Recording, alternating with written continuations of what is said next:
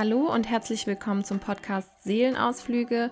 Mein Name ist Lena und ich begrüße dich ganz herzlich zur folgenden Episode. Schön, dass du zuhörst.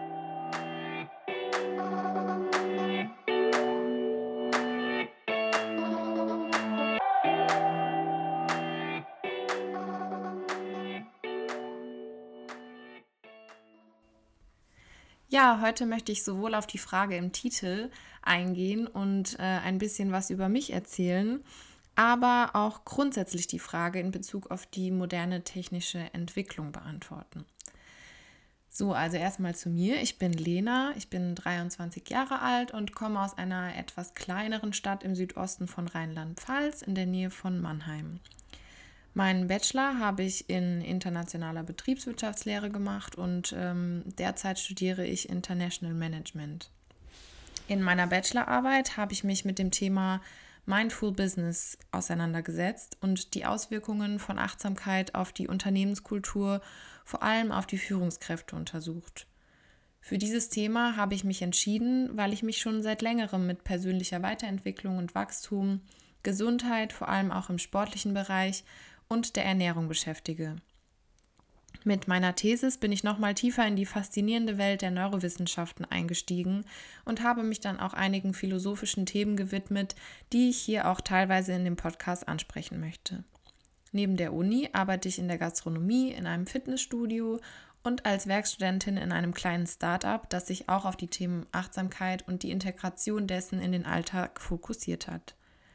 Ich mache viel Sport, habe vor einigen Jahren mein ähm, Training im Fitnessstudio angefangen, dann lange Zeit CrossFit und meine Zumba-Trainer-Lizenz gemacht und bin jetzt mittlerweile bei einem Mix aus allem gelandet. Gerade mache ich noch meine Fitnesstrainer-Lizenz, um mein Wissen sozusagen legal weitergeben zu können. Außerdem möchte ich dann in zukünftigen Coachings nicht nur die körperliche Gesundheit, also Bewegung und Ernährung, sondern auch die geistige und psychische Komponente mit einfließen lassen. Denn ein gesunder Geist wohnt in einem gesunden Körper. Ich glaube nur bedingt an Schicksal, denn ich denke, dass wir das meiste in unserem Leben selbst in der Hand haben. Trotzdem glaube ich, dass da irgendwas im Universum ist und bin überzeugt von der Serendipity, ähm, ja, von dem Serendipity-Prinzip, also Serendipité im Französischen und ein bisschen holprig übersetzt Serendipität im Deutschen. Also, dass du etwas finden kannst durch eine Begegnung oder durch eine Entdeckung, was du nie gesucht hast, aber was sich dann als genau das herausstellt, was du immer wolltest. Die moderne Definition von Karma also dass alles, was auf dich zukommt, zu deinem Wachstum beitragen soll, einen Sinn hat und als Chance gesehen werden kann, kann ich auch direkt unterschreiben.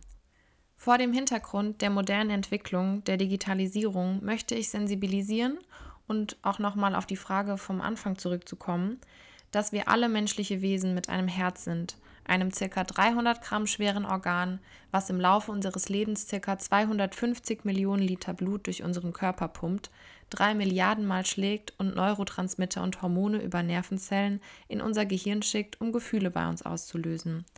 Und genau das macht uns Menschen aus und wird uns immer von einer Maschine oder einem Roboter unterscheiden.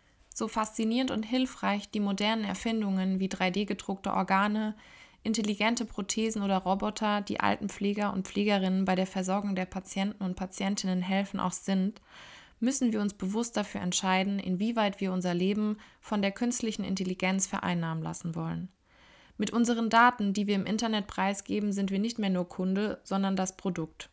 Hier kann ich die Dokumentation The Social Dilemma auf Netflix empfehlen.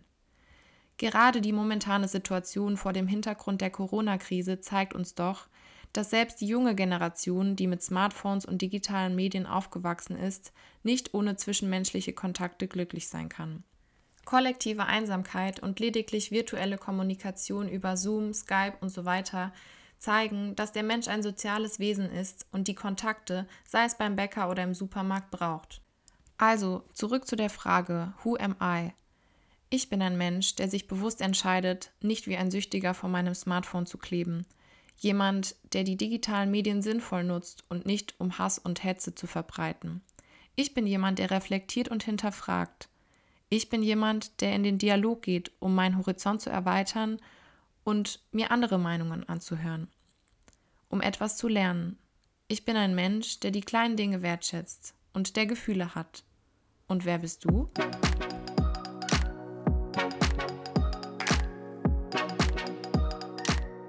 Vielen Dank, dass du dich heute dazu entschieden hast, meinem Podcast dein Gehör zu schenken.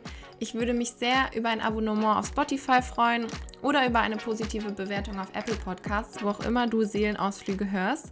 Und dann bis zum nächsten Mal.